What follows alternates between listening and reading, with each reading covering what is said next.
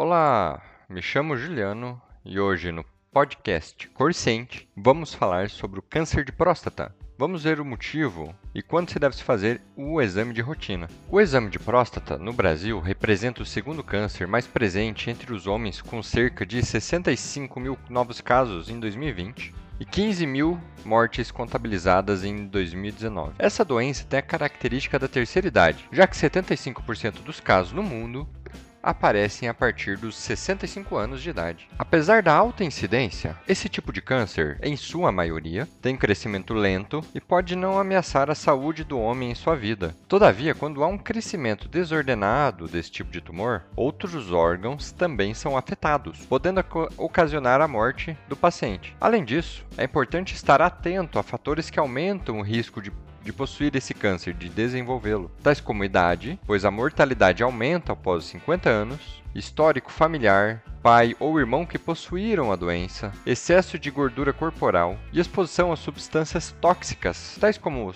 arsênio, aminas aromáticas, produtos de petróleo, fuligem, dentre outros. O câncer de próstata, em sua fase inicial, pode ser muito silencioso, porém em fase avançada pode causar sintomas de dor óssea e sintomas urinários, como dor poliúria, ou seja, muita urina, e hematúria, que seria sangue nessa urina. Isto posto, é de extrema necessidade a checagem da saúde através de exames de rotina. Esses exames têm a finalidade de detectar um possível tumor na fase inicial, possibilitando uma chance maior de recuperação do paciente e alívio de possíveis sintomas. Por fim, a detecção pode ser feita feita através de exames clínicos, laboratoriais e de imagem. Um exemplo é o toque retal e o exame de sangue para avaliar a dosagem de PSA, que é o antígeno prostático benigno, em pessoas com sintomas ou em pessoas sem esses sintomas, caracterizando o serviço de rastreamento da doença. Bom, e por hoje é só, pessoal. As referências utilizadas foram retiradas do Instituto Nacional do Câncer, INCA e do Ministério da Saúde.